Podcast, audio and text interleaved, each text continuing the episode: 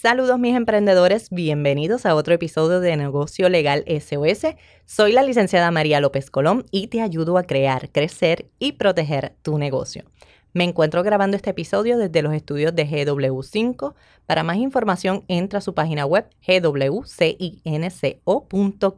SOS. Soy la licenciada María López Colón y te ayudo a crear, crecer y proteger tu negocio. SOS. Estás escuchando Negocio Legal SOS, con paso seguro hacia tu visión. Negocio Legal SOS. El episodio de hoy va dedicado a los que son influencers, a los que quieren serlo, a los que siguen a influencers y en fin a todos nosotros en realidad. Un influencer puede tener varias definiciones, pero en resumen se trata de una persona que tiene la capacidad de influir en la toma de decisiones de otra, porque esa otra persona la tiene en alta estima o valor, ya sea por el conocimiento que tiene o por lo que proyecta. Y pues debido a la gran acogida que han tenido los influencers, porque la han tenido y todo el mundo se ha dado cuenta, especialmente en los negocios y en el marketing, estos están siendo como una herramienta muy buena de marketing para los negocios, especialmente incluso los microinfluencers por la cantidad de engagement que tienen, ¿verdad? Si no sabes de qué te estoy hablando, vamos a, tratar de, de, definir un poquito mejor esto, pero si eres un influencer, tú sabes exactamente de qué yo te estoy hablando. Los tipos de influencer pueden variar, en realidad en esto no hay como un consenso. Yo traté de establecer aquí un más o menos, ¿ok? Si lo piensas de manera distinta, chévere. En realidad no hay un consenso con ninguna fuente y hay distintas eh, maneras de establecerlo. Pero por lo menos para que tengamos una idea para este episodio, ¿ok? Están los nano influencers que están entre mil y cinco mil seguidores. Están los micro influencers que están como entre los 5 y 25 mil seguidores. Están los pequeños influencers que están entre 25 y 100 mil están los influencers entre 100 mil y 250 mil seguidores. Los grandes influencers, 250 mil a un millón. Están los macro influencers entre 1 a 7 millones de seguidores. Y los celebrity, que son de 7 millones o más. Más o menos por ahí que tengas una idea. Casi siempre se enfocan en los micro los micros, si quieres, a veces los resumen, lo que dije de microinfluencers y pequeños influencers lo unen como uno solo. Y, y, pues más o menos por ahí tienes una idea. ¿Por qué? Porque aunque no tienen una grandísima o exagerada audiencia, sí tienen un buen engagement con la audiencia que tienen. Y entonces eso es lo que buscan a la hora de poder vender un producto un servicio. Eso es lo que les interesa. Ahora, ser influencer va a conllevarte una responsabilidad bien grande. ¿Por qué? Porque hay gente que te sigue y hace lo que tú le dices. Entonces la responsabilidad que tienes de lo que dices, de tu palabra, es muy grande porque puedes causar que una persona tome una decisión y claro, hay influencers que dicen, bueno, pero es que yo no soy responsable de las decisiones, las personas adultas tienen que poder decidir por su propia cuenta. Mi consejo es que te hagas más consciente, porque en realidad no es así de fácil. La realidad es que hay gente que al convertirse en lo que es un influencer, ¿verdad? Puedes influenciar y el influenciar en el ánimo de una persona para una toma de decisiones, eso es sumamente importante. De hecho, siempre hemos tenido influencers en distintos niveles quizás y a lo mejor niveles que ni reconocemos, pero en la política tenemos influenciadores todo el tiempo. En la religión tenemos influenciadores todo el tiempo. No lo digo para bien ni para mal, digo, eso está, existe ahí. Así que hay que tener en cuenta que en todos los aspectos de nuestra vida nosotros miramos y admiramos a alguien y nos interesa y nos importa lo que dice y lo que hace. Entonces, si tú eres ese alguien, deberías de tener mucho cuidado. Es como cuando eres pequeño, no sé si tienes hermanos, pero cuando tienes hermanos y eres el mayor, te dicen que tú eres el modelo a seguir de tu hermano y tú vives como que estresado con cada toma de decisión porque dices, si yo hago esto mal, le estoy enseñando a mi hermano que está mal.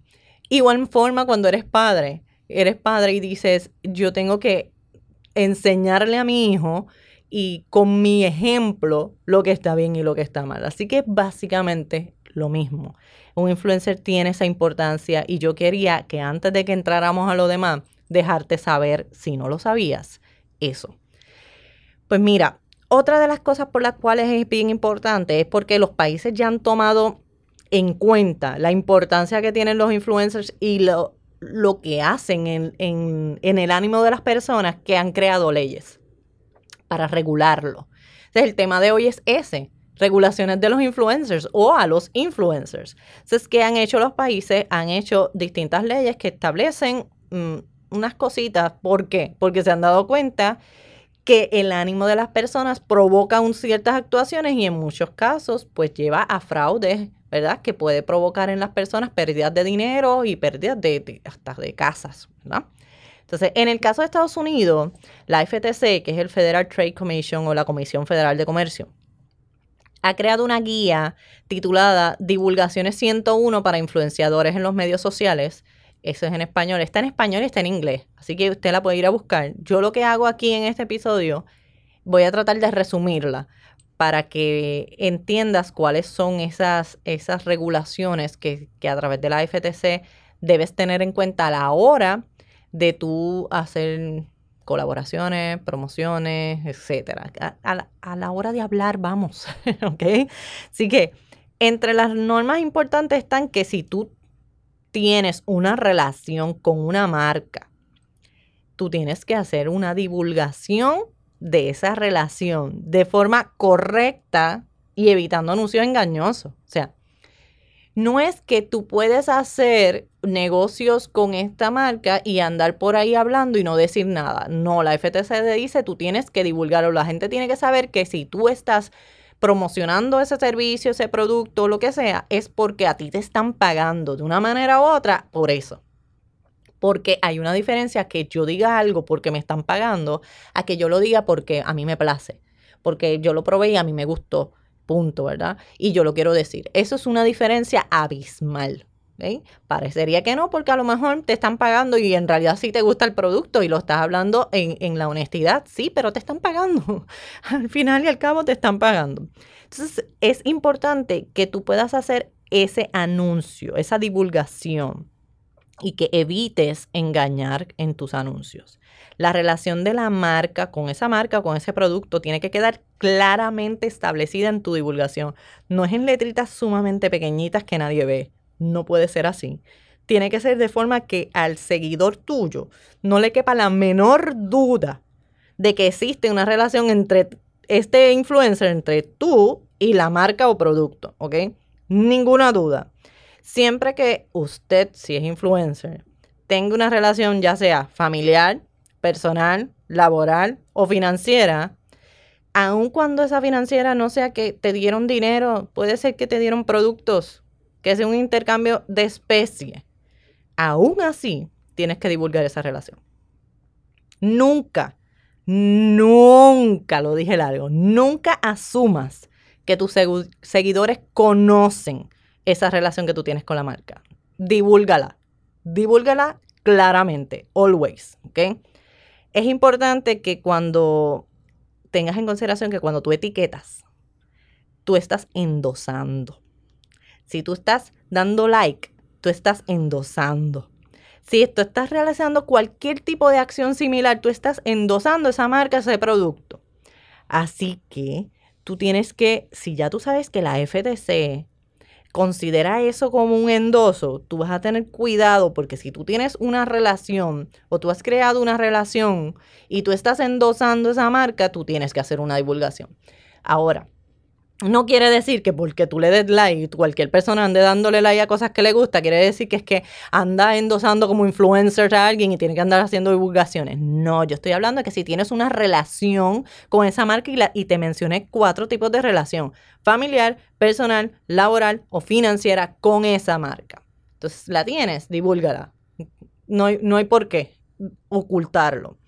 Y si lo estás ocultando, pues ¿por qué lo estás ocultando? Es la primera pregunta que te debes de hacer. Entonces eso es lo que quieren evitar porque quieren evitar anuncios engañosos, ¿ok? Así que yo creo que esto te debe quedar sumamente claro. Yo creo que lo dije con, con voz bastante alta, clara y fuerte.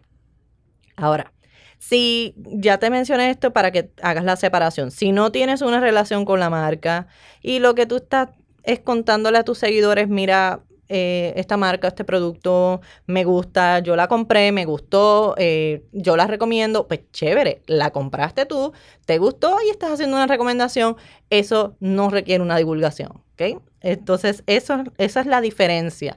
Por eso quería hacerla, para que no pensaras que, que absolutamente todo lo que hagas vas a tener que estar haciendo divulgaciones constantes. No. Ahora, cuando, cuando tú tienes que hacer divulgación, tienes que tener en cuenta lo siguiente. Lo vas a hacer por escrito. Número uno. Vas a hacerlo de forma visible. Visible es que al espectador no se le puede hacer difícil pasarlo por alto. O sea, lo tiene que ver porque lo tiene que ver. ¿ok? Donde tú estés haciendo la divulgación, si es en tu página web, si es en tu Instagram, si es en donde sea, tiene que ser que la persona de todo tu contenido, eso sobresale, ¿ok? Así es. Tiene que ser junto al mensaje de endoso que estás haciendo. Eh, te vas a asegurar de que tus espectadores o seguidores van a tener suficiente tiempo de poder ver la divulgación y poder leerla. O no las va a poner en un microsegundo que pase en un video. O sea, no, nadie puede leerla en un microsegundo. ¿Ok? Tienes que, siéntate tú, lo vas a ver y tuviste tiempo de leerlo. Eso vas a hacer una evaluación de eso. Tienes que darle tiempo de ver y leer la divulgación. Si lo estás haciendo por video, la divulgación tiene que aparecer en el video no solamente en la descripción, o sea, si la añades en la descripción, chévere, pero tiene que ir en el contenido del video. ¿Entendiste? En el contenido del video. Ay, que eso se ve feo. Que... No, no, no, no. Tú lo puedes hacer bien bonito, pero la divulgación no tiene que ser un párrafo. Tú vas a ver ahora, no es un párrafo enorme. ¿Ok? Porque, pero antes de pasar al párrafito, déjame mencionarte una cosa. Si el video es en vivo, tú a lo mejor no tienes ahí algo que te está pasando el anuncio quiere decir que tú vas a tener que repetir la divulgación durante toda la transmisión cada cierto tiempo. ¿Por qué? Porque hay gente que se conecta, si tú estás en un live de una hora, hay gente que se te conecta cinco minutos, hay otra que se te conecta en 20, hay otro que vino y agarró el live a, la, mitad del camino, pues quiere decir que tú vas a tener que estar haciendo divulgación cada cierto tiempo hasta que termines, ¿ok? Ahora, ¿cuál va a ser el lenguaje que tienes que utilizar? Primero, tiene que ser claro, sencillo y vas a utilizar palabras como patrocinado, anuncio, publicidad, soy embajador de X. ¿Ves que es corto? Es corto, no es largo. Ahora, estas palabritas que yo acabo de decir, tú no las vas a abreviar. Tú no vas a poner PATC, tú no vas a poner eh, embajador, embajador y lo vas a abreviar hasta la J. O sea, no, no, no hay manera. Tienes que escribir las palabras completas, porque así evitas malos entendidos y confusiones. Evita hablar de tu experiencia en un producto que no has usado y que no conoces. No mientas sobre el producto. No realices afirmaciones categóricas de propiedades especiales que tiene el producto, sobre todo si necesitan pruebas realmente de que las tiene. O sea, no exageres, por favor. Una divulgación sencilla como advertencia de que el producto que endosas le pertenece a X marca, ya, es suficiente y que te lo han enviado de forma gratuita, mira, tú puedes decir, eh, agradezco a X por el producto gratuito. ¿Viste qué corto? Tú sabes. Y eso eh, te, te cubre bastante. La información que yo te estoy incluyendo aquí, como te dije, surge de la guía de divulgaciones 101 para influenciadores de los medios sociales. ¿Tienes alguna duda? Búscala, por favor, allá. Y, y aparece en la página de FTC. De hecho, en la página de FTC aparece mucha información sobre fraude, sobre endosos y sobre los influencers. Así que lo que tienes que hacer es leer. Por favor, lee, ten en cuenta tu responsabilidad. Siempre es importante que tengas en cuenta otros asuntos que no los puedo discutir todos aquí porque necesitaríamos mucho más tiempo, pero sí te los voy a mencionar de manera breve. Tienes que tener asuntos en cuenta como reportar y tributar los pagos que recibes como influencers tienes que eh, incluir, ya, tienes que incluir entre ellos los que te pagan en especie. Tú te sientas con tu contable y tú vas a verificar si los tienes que reportar todos, como, como ok, que, en qué caso sí, en qué caso no. También debes tener en cuenta las normas a la hora de realizar los sorteos y los giveaways. O sea, eso es sumamente importante y las plataformas están siendo más minuciosos con eso porque los giveaways y los sorteos se dan a fraude, mucho fraude. De hecho, en el próximo episodio vamos a estar hablando un poquito de la cantidad de fraude que ha habido por esta cuestión. Así que tienes que seguir las, las normas. Facebook y también Instagram, porque le pertenece a Facebook, eh, están teniendo normas específicas. O sea, tienes que decir que no hay una relación con Facebook en cuanto al giveaway, que eso es tuyo, la responsabilidad es tuya. Tienes que establecer las normas en cuanto a la duración, en cuanto al área geográfica, en cuanto a um, que, que si la persona tiene que hacer alguna actuación en específico, todo, todo, todo, tú tienes que poner ahí las normas y tú tienes que tener eso bien bien presente. Entonces, em, ¿qué tipo de sorteos realizas también? Porque hay unos tipos de sorteos que son ilegales, así que también tienes que tener presente eso. Vas a tener presente propiedad intelectual, la tuya y la de la marca que endosas, ¿ok? Que no vayas a estar infringiendo derechos de autor o de propiedad intelectual.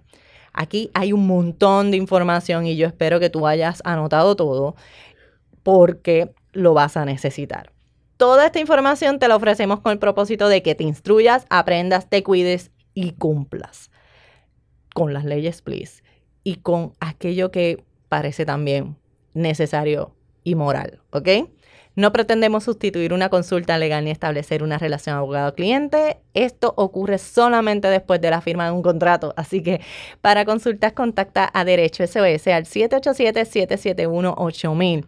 Guarda este episodio, repásalo porque es sumamente importante. Y si te gustó, no olvides escribirme un review y seguirme en las redes sociales como Derecho SOS. Yo te espero en el próximo episodio. Chao. SOS. Soy la licenciada María López Colón y te ayudo a crear, crecer y proteger tu negocio. SOS. Estás escuchando Negocio Legal SOS, con paso seguro hacia tu visión.